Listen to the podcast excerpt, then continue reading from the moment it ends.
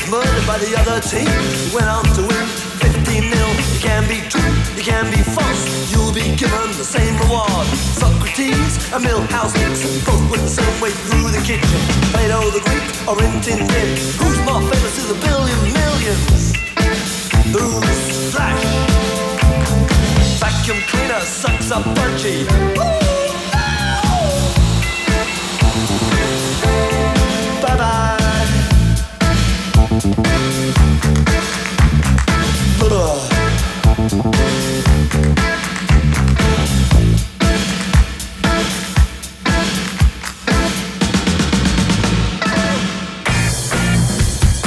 ¿Por qué son importantes tus preguntas? Eh, puede ser por varias cosas, pero yo te tengo una, tesis. Porque preguntarse es el inicio de toda buena investigación. Admisión 2024, Universidad Autónoma de Chile, es parte de la fiesta informativa de la Rock and Pop que va a una nueva pausa. Y a la vuelta estamos conversando sobre los aprontes a la elección presidencial del domingo en Buenos Aires, Argentina, en, en- en Argentina más bien. Eh, vamos a estar conversando con Ramón Estrada, especializado en comunicación política, licenciado en relaciones internacionales, quien nos va a estar contando acerca de la temperatura ambiente luego del debate de hace algunos días en la Universidad de Buenos Aires, en donde Massa y Milei se dieron con todo. ¿Qué irá a pasar? Algo nos adelanta Ramón Estrada a la vuelta. Hacemos un pequeño alto y al regreso, Iván Carrusel Guerrero y Maca Cachureos Hansen vuelven con más Un País Generoso Internacional en Rock and Pop. Rock, rock, pop, pop, rock, rock, pop, pop, rock, rock, pop, pop, rock, rock, pop, pop, rock, rock, pop, pop, pop, pop, pop. Es la hora rock and pop. Siete, dos minutos. Ya, tengo que irme a fotear una tocata de un compañero de composición. Sí, yo igual, voy a ver un cortometraje. Buena, yo voy al lado, a la feria de ilustración. Pucha, yo quiero invitarlo al lanzamiento del corto 3D de mi profe. Es tiempo de creatividad. Estudia en Arcos y descubre un lugar tan distinto y artístico como tú. Conoce más del Instituto Profesional Arcos, acreditado y adscrito a la gratuidad en arcos.cl. Arcos, creatividad que cambia mundos. ¿Por qué dudar de un profesional que ayuda a los niños a rehabilitarse? Porque su vocación no es suficiente cuando los hospitales están saturados. ¿Por qué creer en un estudiante? Porque Alex, junto a su profesor, crearon órtesis robotizadas capaces de transformar la realidad de niños y hospitales, ayudando a rehabilitarlos desde sus casas. ¿Y por qué nos preguntamos todo esto? Porque preguntarse es el inicio de toda investigación. ¿Tus por qué? Donde Chile más los necesita. Admisión 2024. Universidad Autónoma de Chile, más universidad. Grúa 24-7. Seguro Falabella. Chequeo a domicilio gratis. Seguro Falabella. Ya, y si quedó en pana. Seguro Falabella también. Recárgate de beneficios. Contrata tu seguro de auto full cobertura con hasta 25% de descuento. Seguros Falabella. Estamos contigo. Canada Dry Zero tiene un sabor único. Único como... Último mail enviado. Ya estás de vacaciones. A disfrutar, Sofi. Ser un adulto menor tiene un sabor único. Único como una Canada Dry Zero. Sensación única. Después de cuatro años, vuelve a Chile Lego FanFest a beneficio de UNICEF. El mejor panorama te espera en Centro X, Mall Plaza Los Dominicos, desde el 28 de septiembre. Te esperamos con más de 15 estaciones interactivas, increíbles desafíos, rampas de carrera, piscinas de ladrillo Lego, acuario interactivo y mucho más. Y recuerda que todos los ingresos recaudados van a los programas de UNICEF. Compra tus entradas en fanfestchile.cl. Descuentos exclusivos con tarjeta RappiCard by Itaú. Invita se intervial. Produce Bye. Transbank tiene la solución perfecta para todo tipo de negocios. Para mi startup que quiere expandirse por todo Chile. Claro, tenemos la red de pagos más grande a nivel nacional. Ah, entonces son para negocios grandes nomás. pues. Nada que ver. Nuestras maquinitas son perfectas para que las pymes como la suya reciban pagos con todo tipo de tarjetas. Y si no tengo tienda y estoy vendiendo mis tejidos por Instagram. Con el link de pago webpay.cl recibes pagos en redes sociales, WhatsApp, más fácil y rápido. ¿Y tú, qué solución de Transbank necesitas? Conócelas todas e impulsemos juntos tu negocio en transbank.cl. Apoyando negocios. ¿Te gusta el diseño y la moda? ¿Te gusta probar lo último en decoración, gastronomía y disfrutar de buena música? En Rock and Pop tenemos el concurso que tiene todo eso y más. Bazar ED, la feria de diseño más importante del país, está de regreso del 23 al 26 de noviembre en el Parque Bicentenario y tú puedes ser parte. Entra a rockandpop.cl a la sección concursos y participa por entradas para Bazar EDE 2023. Bazar EDE. Podrás conocer a los más de 200 expositores que protagonizan estas cuatro jornadas de diseño, moda y decoración. Participa en rockandpop.cl. Rock and Pop 94.1.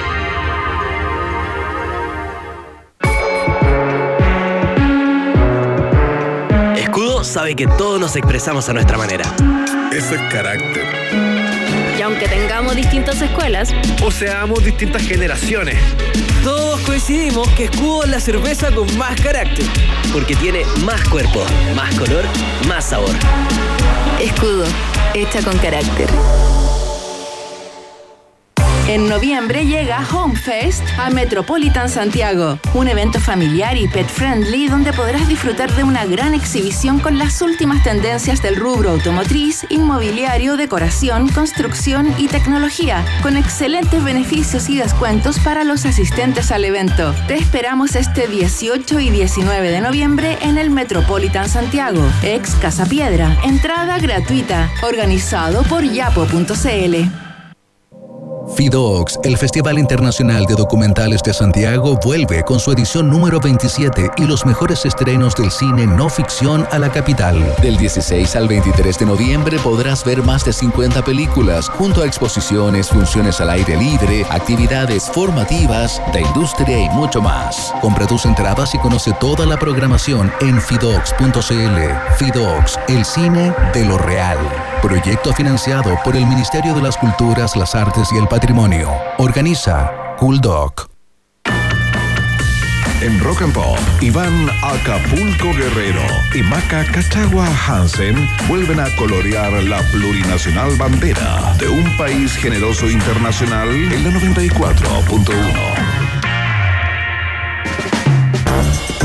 Muy bien, seguimos haciendo el país generoso en la Rock and Pop. Por supuesto, tú lo escuchas a través de la www.rockandpopcl y también a través de la 94.1 si estás cerca de la región metropolitana, también en todas nuestras capitales Rock and Pop.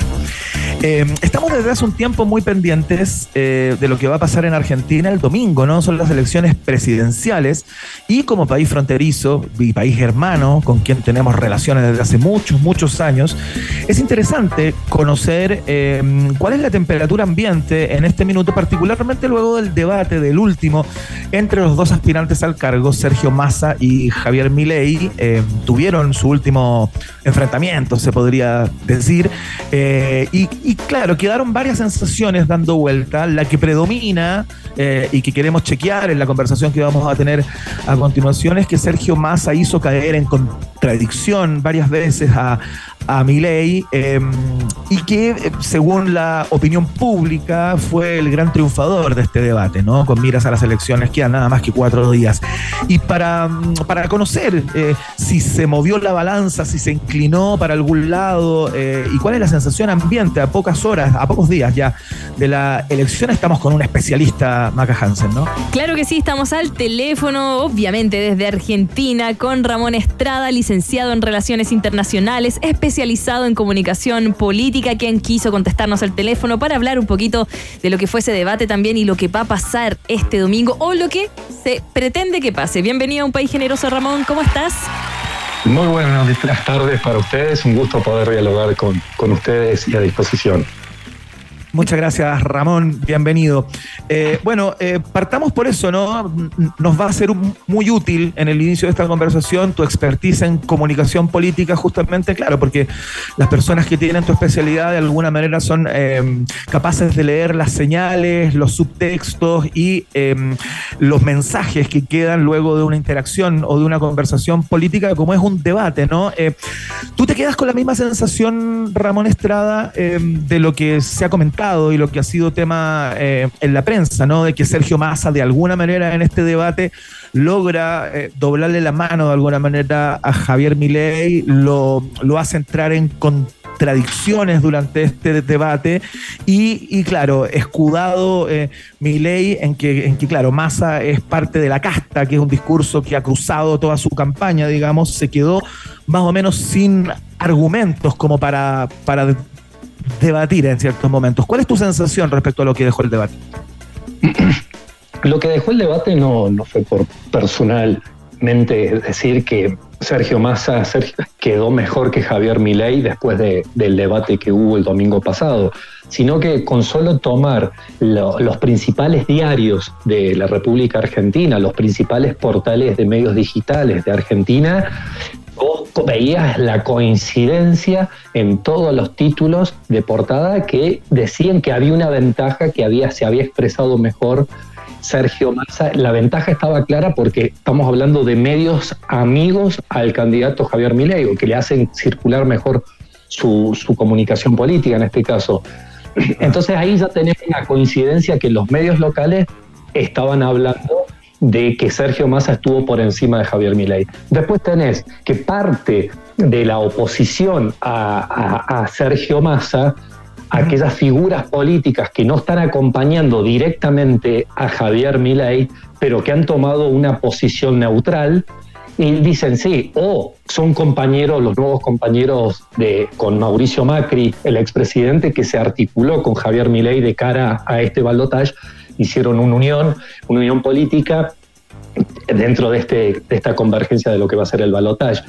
Y ahí ya empezó a restarle votos a Javier Milei esa articulación, le sumó votos y se terminó de consolidar algo que el equipo de comunicación de Sergio Massa venían estudiando, que buscaban desacreditar o desarticular, mejor dicho, la creencia que estaba instalada en la opinión pública de todos los argentinos, de muchos argentinos, vamos a decirlo mejor, porque ellos habían detectado, especialmente en los focus group, ¿qué detectan? De que a Javier Milei se lo veía como una persona que estaba muy preparada, que tenía buenas ideas, que una persona que estudiaba.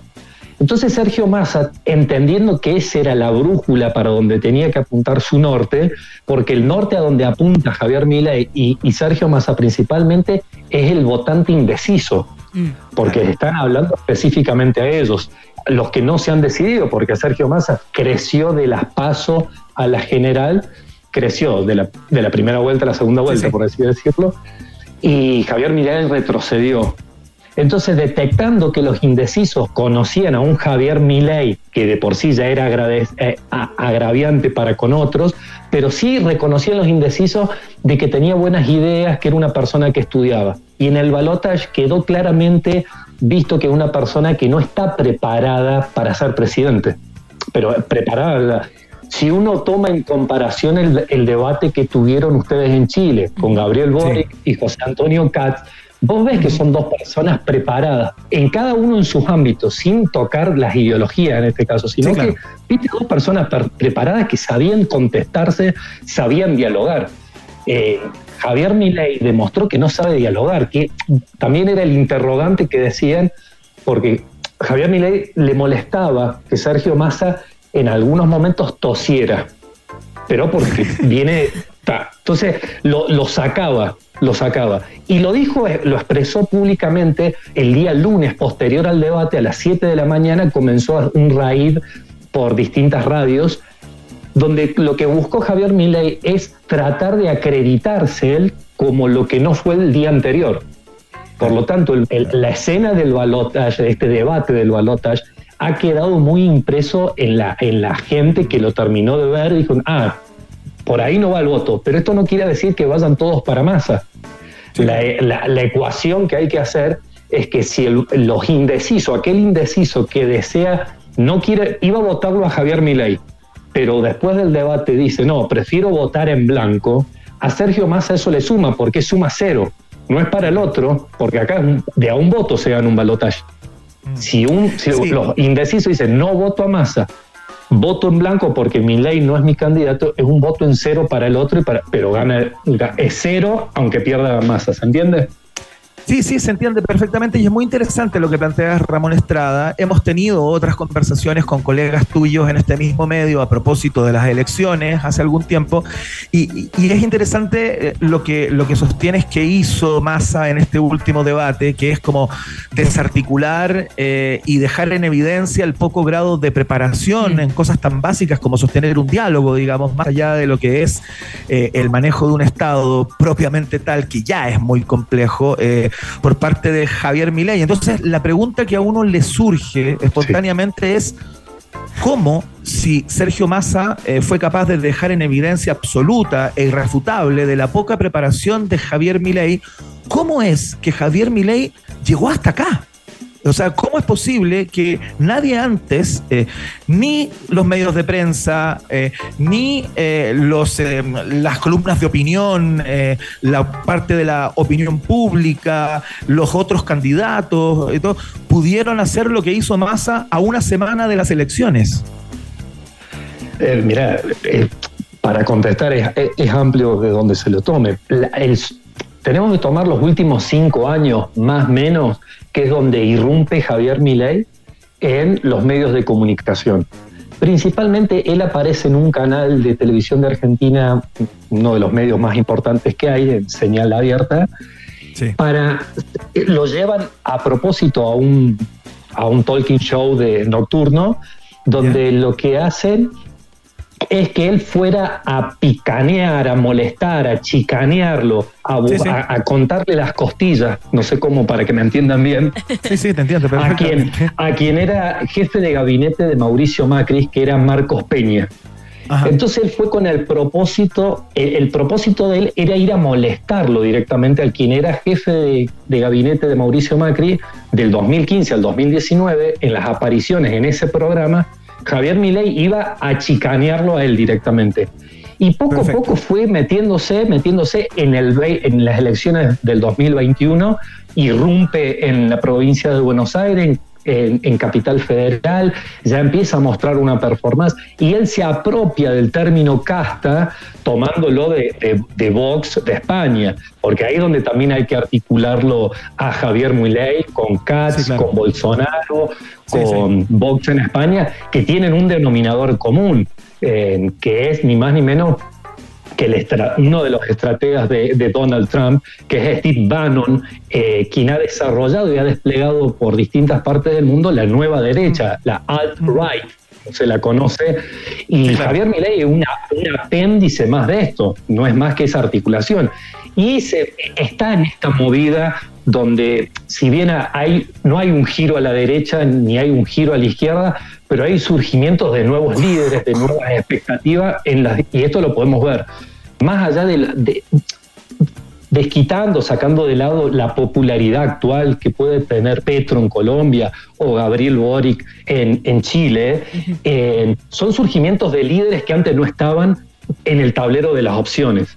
Y en el caso de Massa, tenés el diferencial que tiene, gran diferencial, y quedó de evidencia en el, en el debate del balotaje, es que estamos hablando que si la Argentina tiene 40 años, cumple 40 años de democracia, Sergio Massa, el, ministro candidato, le ha hecho 30 años de política. Claro. Entonces, tiene una expertise política, sabe manejarlo, como se dice, la botonera del Estado, porque hay otro de los furcios de Javier Milei, eh, que él se presenta como un economista que genera dinero con, genera crecimiento económico con o sin dinero, nadie sabe. Y él dice, él dice que él va a reemplazar nuestro comercio exterior porque no quiere, no quiere tener relaciones comerciales con Brasil y con China, nuestros principales, el primero y el segundo socio exportador que tenemos de Argentina, eh, porque él dice que el comercio exterior se tiene con los principales socios a través de, triangulaciones. y un absurdo. Y, y, ahí es cuando vos también tomás que él siempre mira bien a Estados Unidos y él se queja de que la casta en Argentina tiene muchos puestos políticos. Ahí es donde él tiene nuevamente un error garrafal, porque el Departamento de Comercio de Estados Unidos, el Departamento de Comercio maneja todo, todo el comercio interno y externo, es el ministerio, por así decirlo, en Estados Unidos, que más empleados civiles tiene en el gobierno federal. Entonces, si él mira con tantos ojos y con tanto aprecio a Estados Unidos, tendría que leer muy bien que en Estados Unidos el comercio se, se arregla entre estados. Entonces, hay una divagación muy grande, pero quedó en evidencia lo que al principio te mencionaba. No sé si contesta tu pregunta. Sí, sí, claro, sin duda. Eh, lo que ocurre es que acá, eh, en Chile, eh, mirando a la distancia, digamos, que, que, un tipo como Javier Milei, independiente de que de vez en cuando se le caiga una idea más o menos sensata, que no es la, la generalidad, digamos, por lo menos tomando en cuenta lo que llega para acá, eh, a lo que tenemos acceso, que, claro, supuestamente es una selección que hacen los medios, eh, donde, claro, vende mucho más o funciona más lo extravagante, ¿no? Pero sin lugar a dudas, Javier Milei es un tipo de una extravagancia, eh, digamos, rampante, importantísima, de una excentricidad única. Y claro, acá aparece, cuando, cuando uno ve los niveles de adhesión de un Milei, más allá del discurso que es muy como taquillero, ¿no? De la casta y de los mismos de siempre y de los que se están robando el Estado, etcétera, etcétera, eh, aparece como algo afiebrado, como, como si hubiera una población que está bajo una suerte de hechizo extraño que tiene a Javier Milei y sus características como líder, ¿no? Eh, yo te quiero preguntar, Ramón, eh, ¿cómo estás viendo lo del domingo? Digamos, ¿se movió de alguna manera la balanza? ¿Se inclinó significativamente hacia Sergio Massa? ¿O vamos a tener una elección, desde tu expertise, voto a voto, como se dice? Va a ser un, comportamiento de voto a voto muy chico porque hasta ahora nadie se arriesga a poner todo el peso de que está en, Sergio Massa. De hecho, en el comando de, campaña de Sergio Massa se insiste y se está viendo lo que es la micromilitancia. Te lo, te lo voy a graficar con un ejemplo que se está viendo en las redes sociales. Eh, los que son concejales, legisladores provinciales, legisladores nacionales, o funcionarios públicos nacionales que están desplegados en distintas provincias, que son funcionarios de organismos estatales representados en las 24 provincias, jurisdicciones que tiene la, Argentina, ¿se entiende?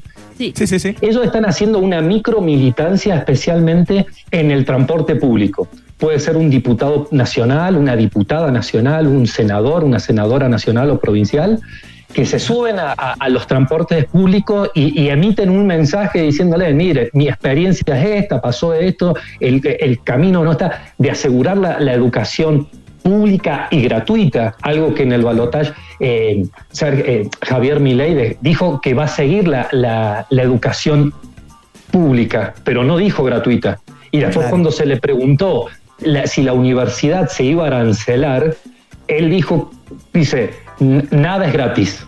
Mm. Entonces, esa micromilitancia más los dichos en el debate de Javier Milei se articulan para ir puntualmente a la microsegmentación. Y acá es donde vos ves este Javier Milei disruptivo, loco, tuvo toda su campaña específicamente puesta en Twitter, o en X, mejor dicho, en Instagram y en TikTok. Y en el día de ayer cambiaron toda la estrategia de comunicación digital y se van a ir de acá hasta el domingo a hacer militancia a través de Facebook y a través de los, de los muchos reenviados por WhatsApp. ¿Por qué? Porque ellos se dan cuenta de que están flojos, tienen que ir a buscar el, votante de 36 años a 65 años, mm. que es el nicho de usuarios de Facebook, principalmente y WhatsApp. Claro. Porque donde mejor está mi ley son en, los, en, en personas que tienen menos de 35 años y especialmente masculinos. Y ahí hay un gran diferencial. El, género femenino apuesta mucho por masa. ¿Se entiende? Sí. Cuando ves al, masculino, el masculino de menos de 35 años, menos de 30 años, es más proclive a votarlo a mi ley ahí es donde entra el dato de decir cómo aparece Milei. Y bueno, también canaliza Milei eh, estos últimos ocho años, por tomar los últimos ocho años, los indicadores económicos de Argentina en los últimos ocho años. Pero ahí es donde Sergio Massa, vos lo ves, que no, no recae sobre él. La opinión pública no lo ve a Sergio Massa como el culpable de la inflación que tenemos. No, no, lo, no lo señala como que, que, es el responsable de que el dólar esté al precio que está con la moneda local. Está disociado han hecho una buena estrategia para disociar de que sobre, no caiga sobre la imagen de Sergio Massa. Y de hecho, Javier Milei no, no apuntó, no dirigió sus cañones para pegarle con esos números, con esos datos. De ahí es donde Sergio Massa pudo articular mejor todo el debate. Qué interesante, qué interesante la conversación con el licenciado en Relaciones Internacionales, especializado en comunicación política desde Argentina directamente, Ramón Estrada, contándonos y haciéndonos un mapa de cómo llegó Milei hasta acá, de sus características principales, de eh, los mensajes que instaló el último debate entre Massa y Milei y bueno, y la expectativa eh, del domingo, ¿no? No te podemos dejar ir, eh, Ramón. No, por favor, por favor, un gusto. Sin que, hagas una suerte de, de proyección, ¿no? Yo sé que es bien complicado. Las encuestas, eh, no tan solo en Argentina, sino que en Chile y en el mundo también, han hecho aguas en este último tiempo con estas crisis de las democracias y, tanta volatilidad ¿no? Eh, ideológica. Pero claro, algo nos podrás decir por dónde crees tú que irá la cosa el domingo. ¿Quién gana el domingo, Ramón Estrada? Mira, yo te diría el principal para responderte y, eh, que gane quien gane tiene que, gane quien gane, tienen que ir a la construcción de grandes acuerdos para la etapa que viene en la Argentina, con una, una agenda transversal. Y ahí es donde uno de los dos candidatos, por ejemplo, dice que las necesidades no pueden ser infinitas. Entonces, si vos tomás eso, yo no digo el nombre de la persona, pero ustedes sabrán para quién apunta. Perfecto. Ramón Estrada, muchas gracias por la conversación con Rock and Pop de Por favor. Eh, te mandamos un abrazo muy grande y mucha suerte. Vamos a estar muy al pendiente y bueno, si la ocasión lo amerita, eh, nos encantaría poder contar contigo luego de la elección. Por favor, quedo a total disposición y un gusto poder dialogar con ustedes con la Rock and Pop de Chile. Muchas gracias. Muchísimas gracias. Gracias, que estén muy bien. Chao, chao. Oye, me quedó todo súper, súper claro, Iván que no está nada claro el domingo lo que va a pasar, quizás. Tal cual, solo sé que nada sé, es la conclusión de la, de la conversación, pero muy interesante, eh, Ramón Estrada tenía algo como de, de, profesor. Sí, ¿no? yo entendí todo. Por favor, póngame un 7. Ya, que me pregunte, eh, interrogación oral. Oye, y lo otro, qué bueno no ser argentino en este momento para que mi celular no explote a WhatsApp y a mensajes de así como de, votación. Insoportable. insoportable. Lo único que me gustaría. estar bombardeando, pero mal. Sí, deberíamos haberle preguntado a nuestro entrevistado eh, su cuando tenga tiempo que nos mande un dato de una buena media luna. Una factura. Porque nada que ver. Lo, lo que sí le podemos dar es una canción que quizás vuelva paranoicos un poquito a los eh, a quienes tengan que votar este día domingo allá en Argentina. Le mandamos un abrazo fraterno a todos quienes están al otro lado de la cordillera y quienes viven ya en nuestro país. Que se mande una media luna al 1783 eh, del Guerrero Yañez, cuarto piso aquí, mientras escuchamos a Black Sabbath, Paranoid. ¿Sí, a medio hambre, Milla?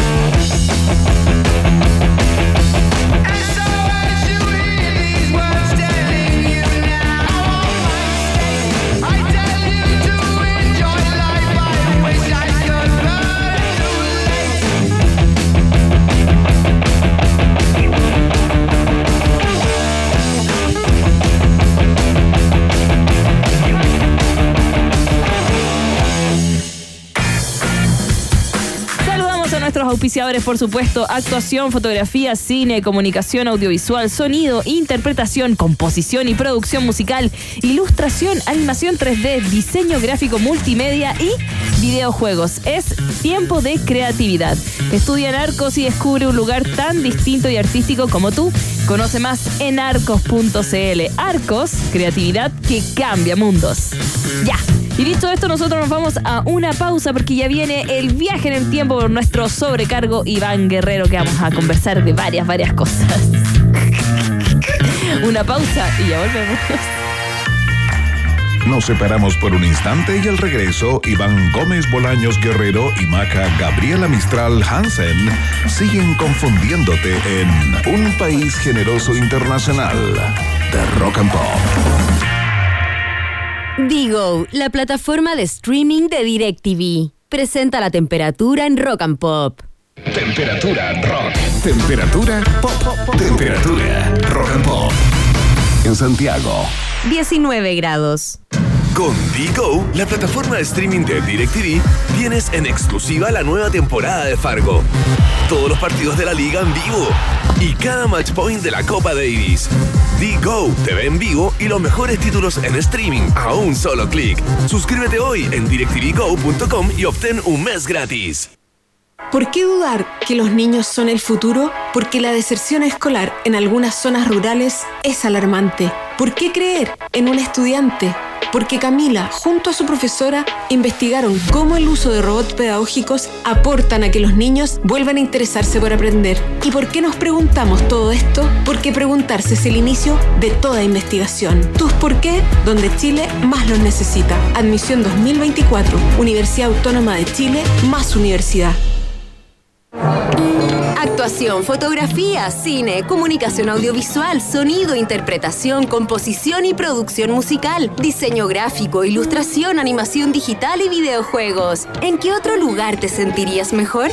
Conoce más de Instituto Profesional Arcos acreditado y adscrito a la gratuidad en arcos.cl. Creatividad que cambia mundos.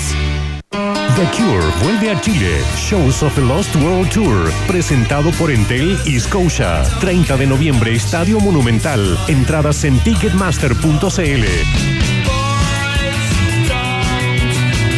Nuevas entradas, cancha general disponible. No te pierdas el regreso de Robert Smith y su banda.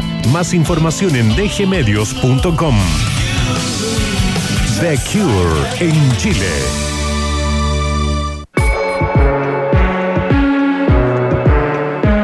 Sabe que todos nos expresamos a nuestra manera. Eso es carácter. Y aunque tengamos distintas escuelas, O seamos distintas generaciones. Todos coincidimos que Escudo es la cerveza con más carácter. Porque tiene más cuerpo, más color, más sabor. Escudo, hecha con carácter. La oportunidad de vivir la emoción de un momento histórico para nuestro país. Y ahora lo podemos volver a sentir. Juegos para Panamericanos Santiago 2023. Únete a la gran fiesta del deporte y sé testigo de nuevos momentos únicos. ¡Vamos Chile! Juntos nos hacemos gigantes. Obtén ya tus entradas a través de puntoticket.com slash Santiago 2023. Juegos para Panamericanos Santiago 2023, un evento del Comité Paralímpico de las Américas en conjunto con el Ministerio del Deporte. Santiago 2023, nuestro punto de encuentro. Este primero de diciembre los quiero invitar a una noche especial, el lanzamiento de Claro Oscuro, mi nuevo disco. Estamos preparando este concierto y ensayando con mucha emoción. Ya quiero compartir estas canciones en vivo con ustedes. Encontrémonos en Teatro Coliseo, primero de diciembre. Es una cita. Los esperamos. Nicole, en vivo. 1 de diciembre a las 21 horas, Teatro Coliseo. Entradas por punto ticket. Invita Rock and Pop. Bazar ED llega con cuatro días de feria, 200 expositores, la mejor selección en deco, moda, gastronomía, música, talleres y mucho más. Un fin de semana cargado de diseño. Toda la inspiración que buscas está en Bazar ED, la feria de diseño más grande del país que abre la temporada de verano. Apúrate y asegura tu entrada en Ticketmaster. Más información en ed.cl. Te esperamos del 23 al 26 de noviembre en Parque Bicentenario. Bazar ED, inspira inspira tu habitar. Porque conocemos ese vacío que queda tras terminar un concierto. Porque amamos la música en vivo, el rock y a Red Hot Chili Peppers. Este domingo 19 de noviembre, cuando vayas de regreso a tu casa tras el concierto de tu vida. En Rock and Pop seremos los encargados de prolongar la increíble experiencia que acabas de vivir con el mejor post-concierto. After Rock and Pop con Red Hot Chili Peppers. La noche de este domingo 19 de noviembre, justo después del primer concierto de Red Hot Chili Peppers en Chile. Rock and Pop 94.1 y rockandpop.cl. Pasión por la música. 24-7. Te pierdas a Movimiento Original en el Teatro Caupolicán. Este primero de diciembre a las 21 horas, la agrupación lanzará su nuevo disco. Repasa todos sus éxitos en un show único e irrepetible, lleno de sorpresas y emociones, que promete ser el mejor espectáculo en la carrera de Movimiento Original. No te lo pierdas. Compra tus entradas desde ya en punto ticket y boleterías del Teatro Caupolicán, donde se escucha y se ve mejor. Iván Jalapeño Guerrero y Maca Cacho de Cabra Hansen siguen poniéndole mucho chile a esta ensalada llamada Un País Generoso Internacional que sigue picando dos veces en Rock and Pop. Estimados pasajeros, pónganse cómodos y prepárense para el despegue. Llegó el momento de subirte al DeLorean de la 94.1 y viajar por la historia de nuestra cultura pop. Es el viaje en el tiempo en un país generoso de la rock and pop. Primera estación.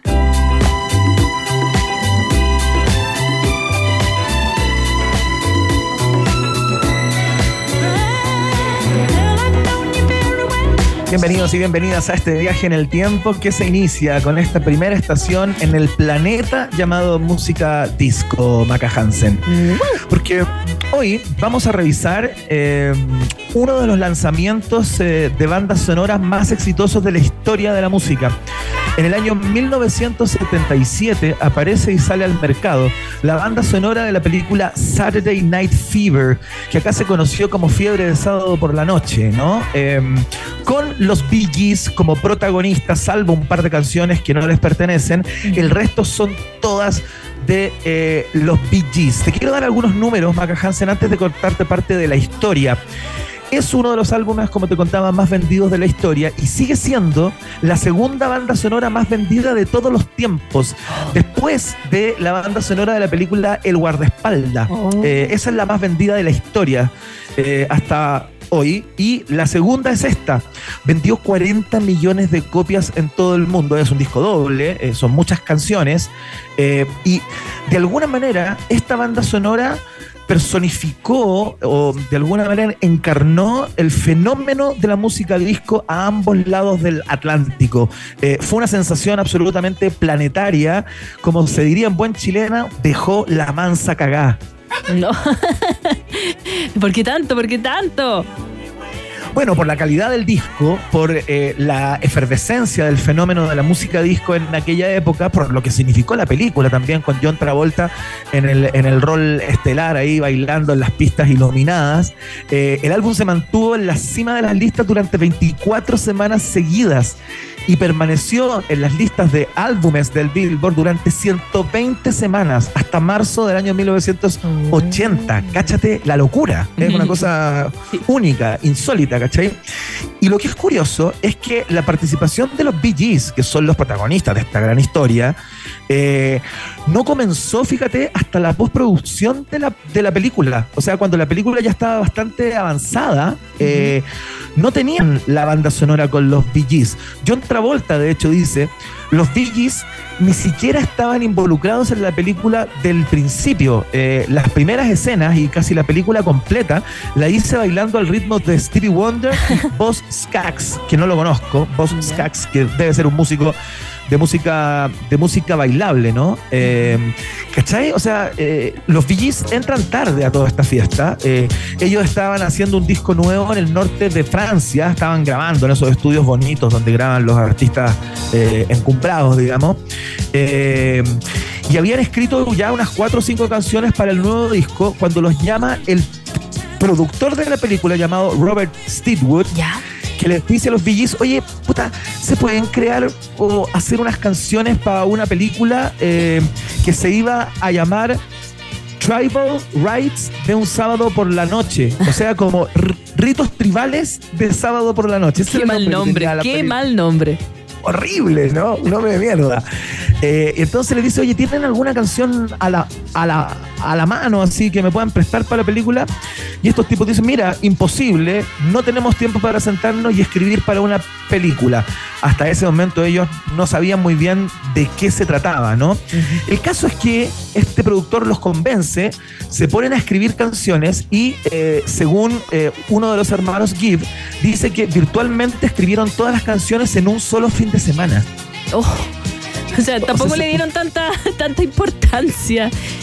O sea, claro, dijeron ya, vamos a ver qué pasa con esto. Ellos ya habían entrado como en la onda disco, ya estaban cultivando como ese género, los BGs, entonces, no sé, seguramente les iba a salir fácil, aunque cuando presentaron las primeras maquetas, eh, en donde estaba More Than a Woman, la canción que escuchamos hace algún rato, estaba esta, eh, que se llamaba... Eh, Saturday Night, pero que finalmente se llamó Stay Alive, le cambiaron el nombre.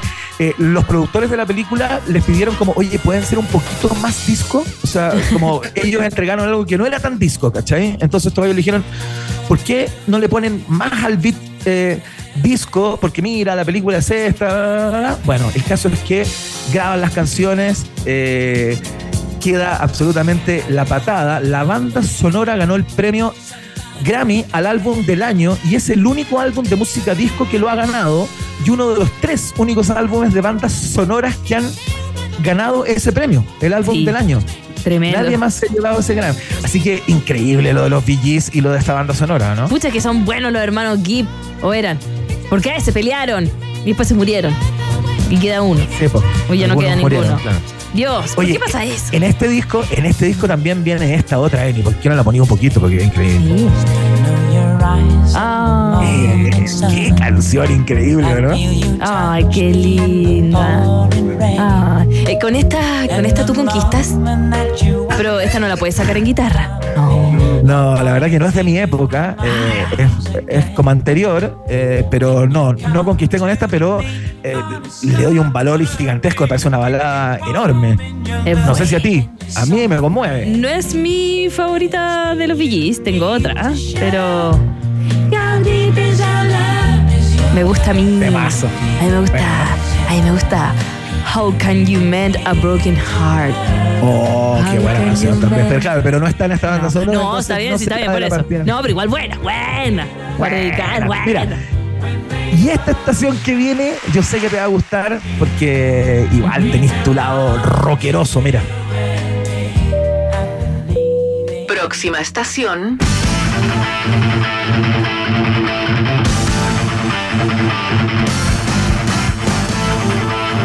Esta canción al aire el día de la mañana.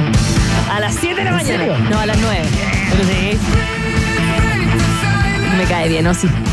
Estamos escuchando al gran Ozzy Osbourne, por supuesto, que un día como hoy del año 1983 lanzó su disco eh, Park at the Moon. Estamos escuchando la canción que le da título a este, a este disco. Esto significa como ladrar a la luna, ¿no? Algo así es Park at the Moon. Es el tercer álbum de estudio del cantante británico Ozzy Osbourne. Eh, como solista, claro, que se lanzó un día en el año 1983. Y caché que tiene varias polémicas este, este, este disco. Quise centrarme como en las polémicas que hay. Porque eh, Bark at the Moon es supuestamente, y ese supuestamente guárdalo, es el único álbum de Ozzy Osbourne en el que la composición de las canciones se le atribuye por completo a él. O sea, él es el creador de la música y la letra. Ya. Sin embargo, el guitarrista de la banda, Jake E. Lee, sostiene que compuso una cantidad importantísima de la música del álbum, pero que no lo acreditaron en, el, en, en- en los créditos, digamos, no aparece mencionado y todos se lo atribuyen a Ozzy Osbourne por su esposa, la esposa de Ozzy. ¿Te acuerdas de Sharon? Obvio que me acuerdo de ella, tremenda, manager, todo, mamá manager, lo tiene todo. Tal cual.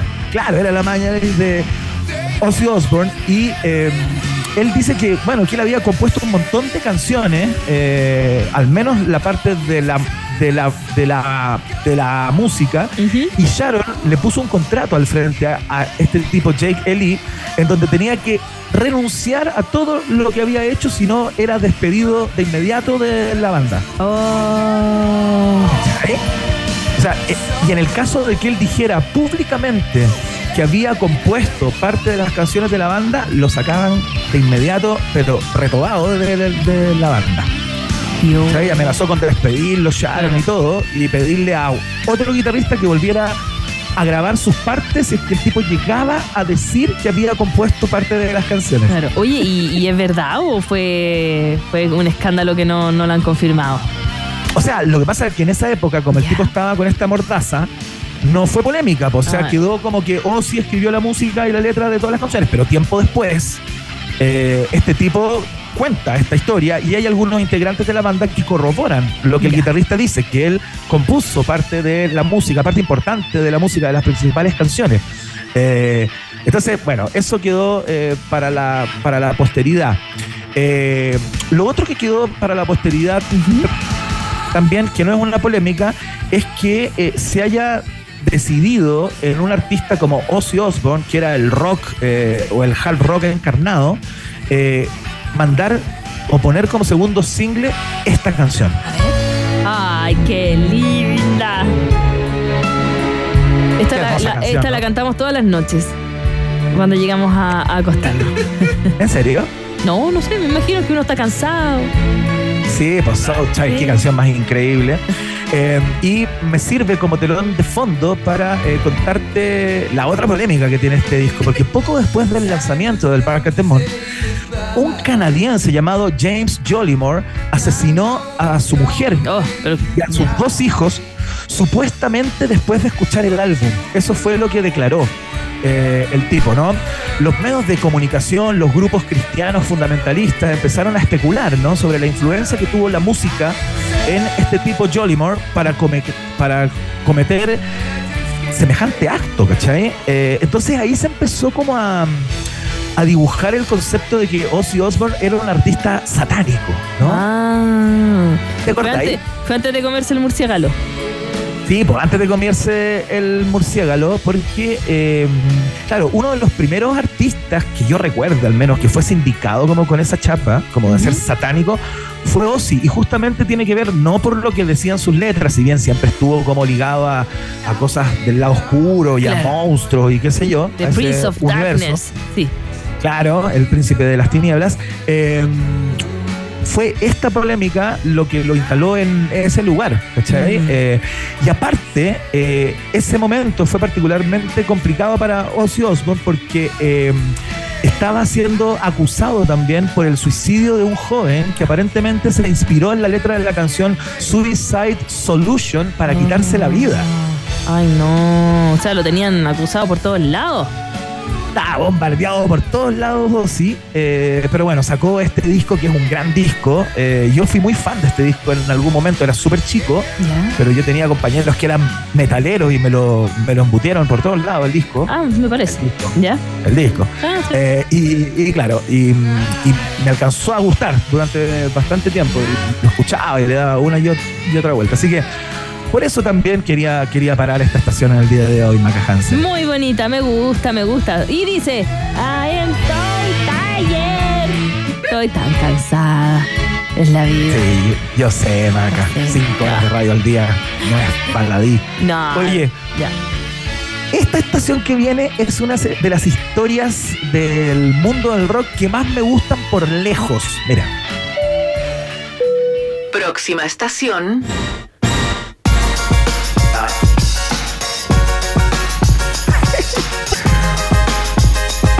¿Qué es esta música? De discoteca. Estamos escuchando, por supuesto, De mala al dúo muerte.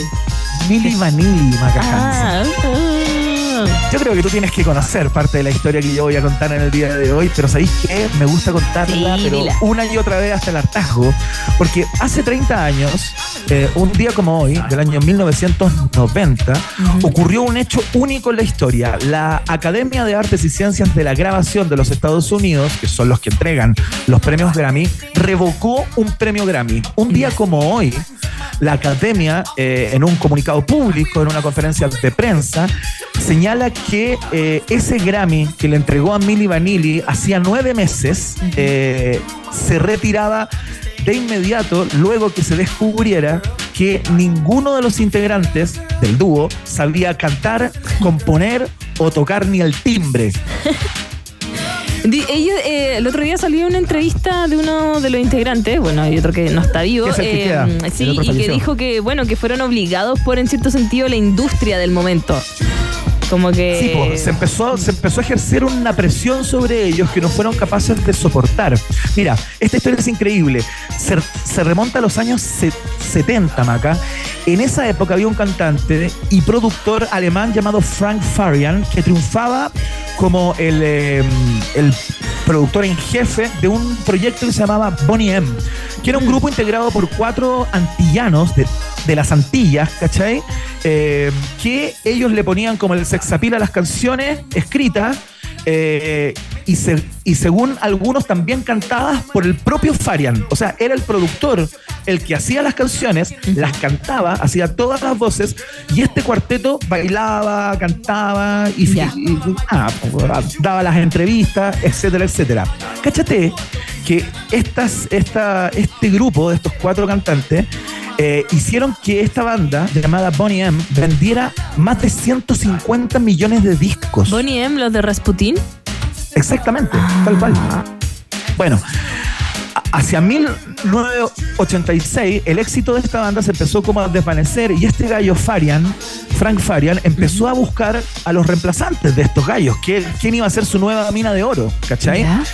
Y eh, un día ve una entrevista en la televisión de estos dos tipos, de Fabrice Fab Morvan y Rob Pilatus. Ese era el nombre de estos dos tipos Rob Pilatus. ¿Ya? Que los, vi- que los vio como en la tele, eh, como que estaban bailando, estaban participando como de, de un programa y este tipo dijo, oye, esos tipos con los con las calugas marcadas, porque estaban como sin polera en la tele, con esos pelos largos, ojos azules, tez morena, me sirven para todo esto. Bueno, los agarra, les compone un primer disco que se llamó All or Nothing, que se lanzó en noviembre del año 88 y fue un éxito inmediato. Trepó en los rankings en España, en Austria, en Gran Bretaña, en Alemania. eh, dejó la cagada. En la tapa del disco venía una foto de ellos dos, pero en ningún lado decía quién cantaba. ¿Cachai? Ya. Entonces, desde ese punto de vista, el productor este se, se protegió. El problema fue que en los Estados Unidos, eh, y gracias al éxito en Europa, eh, se editó el disco eh, con el, digamos, con el nombre de la canción de mayor éxito, Girl, You Know It's True, que es un temazo a todo esto. Esa es Blame It on the Rain, pero Don't You Know It's, Girl, You Know It's True es la que sonó antes. Bueno, Sí, sí. el caso es que en los créditos aparecen Morvan y Pilatus como los cantantes, como las personas que cantan. Entonces, eso permitiría que en un futuro los acusaran de fraude, ¿no? Bueno, el fenómeno de los Estados Unidos de Milli Vanilli explotó por completo eh, y eh, les cae la nominación al Grammy, ¿cachai? Eh, y justo estaban en el proceso de sacar el siguiente disco. Entonces estos gallos dicen, por favor que no nos ganemos el Grammy, porque si nos ganamos el Grammy, todos los focos se van a poner sobre nosotros dos y no vamos a poder soportar esa presión, Claro. ¿cachai? Eh, porque apenas hablaban español. Estos tipos, o sea, apenas hablaban Hablan inglés, inglés, lo hablaban claro. muy mal. Entonces ya la prensa empezaba a especular de por qué estos gallos que hablaban tan mal eran capaces de cantar tan bien. Claro. Entonces empezó a Y instalar como popular una duda también, sí, po. Oh. y se ganan el Grammy, ¿cachai? Se ganan el Grammy, le ganan artistas increíbles, eh, habían vendido un montón de discos, entonces la academia los nomina, ganan el Grammy y le piden a su productor que ellos querían grabar el siguiente disco, con las voces de ellos de verdad para salir de este fraude. ¿cachai? Y ahí el productor va, cacha que no van a ser capaces porque no cantaban ni en la ducha. Y el gallo da una conferencia de prensa y cuenta toda la verdad. Ah, ya, ya. Dices, ¿sabéis qué? Y ahí les quitan, y ahí, bueno, vuelven a hacer ojo, estar en el ojo del huracán con la mentira, po. Y ahora todo, todo el mundo se acuerda de esa mentira, po. Exactamente. Y ahí eh, ocurre lo que ocurrió. Bueno, sus vidas transcurrieron de maneras muy como eh, desbalanceadas, digamos. Eh, se metieron en drogas, no hicieron nada más, no pudieron brillar por ningún lado, intentaron hacer una carrera, no funcionó. Bueno, uno, uno murió. eh, Hace no muchos años. Y bueno, esa es la historia de Milli Vanilli. Un día como hoy, la academia que entrega los premios Grammy le retiró el Grammy que habían ganado nueve meses antes, en el año 1990. Y con esa historia, Maca Hansen, cerramos el viaje en el tiempo, eh, porque quedamos cortos para la última estación, pero da lo mismo, lo vamos Bueno, a guardar. bueno. Oye, qué trágico igual la historia de Mili Manil. La cagó, era una historia terrible, de éxito y, y caída, pero en la misma dimensión. Tremendo viaje el que hizo nuestro sobrecargo Iván Guerrero aquí en la sintonía de la 94.1. No, nuestro Comodoro Guerrero que aterrizó este avión llamado Viaje Internacional por un día como hoy. Viaje en el tiempo. Termina así junto a Iván Guerrero. ¿Y no tenía una cortina para cerrar el viaje el tiempo, DJ Jimmy? A todo esto, esta canción es increíble, ¿ah? ojo, eh, ¿Sí? pongámoslo ahí también. Si era, era un rico pop el que hacían eh, Milli Vanilli, esta es buena. Es buena, amigo. Era muy buena canción que le hacían a Milli Manili. Exactamente, tal cual. Ya, vamos. vamos a los resultados parciales de la pregunta del día que lee Maca Hansen. En Rock and Pop tienes un permiso 24-7 para la pregunta del día. Vota en nuestro Twitter, arroba Rock and Pop, y sé parte del mejor país de Chile. Un país generoso de la Rock and Pop. Ya, vamos a ver si logro decir todo esto sin toser. Como una... Es que el aire acondicionado del estudio... No, no tuve mi... Estás bien. Lo que pasa es que en la mañana, a las 7 de la mañana, tengo otro DJ que me... Y, y ma- estoy, estoy muy mal, Iván. Ya, no importa. Como una maniobra siniestra, calificó el abogado Luis Hermosilla la filtración de un audio que publicó CIPER en el aparente eh, en el que aparece reconociendo un delito supuestamente vinculado al ofrecimiento de coimas al Servicio de Impuestos Internos y al CMF que eh, benefici- benefi- beneficiarían a un cliente. ¿Tú qué opinas? Preguntamos eh, durante bien temprano. Oye, porque fue el tema del día, ¿ah? Teníamos ahí la pregunta fijada que va a durar 24 horas, pero te puedo contar que los resultados hasta ahora, los resultados parciales, en última alternativa está la, la C que dice, no entiendo el caso con un 2,8%, hoy bien poquito, la gente bien informada. Después le seguiría la alternativa B, con calma, hay que investigar antes de ver qué decir. Esa es la alternativa B con un 3,5%. Luego, con poquito porcentaje también, la alternativa D de dedo que dice, ¿quién podrá defendernos con un 9,9% de los votos? Y se llevó la mayoría casi absoluta con un 83,8%. Lo que opinan los ratitas, los roedores de un país generoso internacional, es que esto es una corrupción. Oh, tremendo. Entonces ahí está. Gracias por opinar, gracias por comentar. Gracias por toda la gente que participó en redes sociales también. ¿ah? Hoy día comentaron harto, harto, harto, sobre todo la primera entrevista. Nosotros decimos Vox Populi, Vox Day en un país que merece. Tú tienes preguntas, nosotros tenemos respuestas. Esto fue la pregunta del día en un país generoso. Saludamos a nuestros amigos y amigas de la Autónoma. ¿Por qué son importantes tus preguntas? Porque preguntarse es el inicio de toda investigación. Admisión 2024, Universidad Autónoma de Chile, es parte de la fiesta informativa de la Rock and Pop. Ya, nos vamos despidiendo. Gracias, DJ Emi, por la puesta al aire. Lo hiciste súper bien. Autosobajeo. Ahí está, ahí está. Hoy día no tiene ganas de autosobajeo. Hoy día me miró me dijo, no, hoy día no. Mandamos un cariñoso saludo a nuestra productora, por supuesto, parte de un país generoso. Y gracias, Iván, a ti, que pese al trasnoche y del carrete de la fiesta después de ver a Paul McCartney, estás aquí con nosotros. Gracias, Iván. Sí, aquí estoy con lo último que va quedando. Oye, eh, vamos a despedir el programa de hoy con una de Paul McCartney, de su carrera solista, más bien, claro, con, con- con los Wings, con Sí. su banda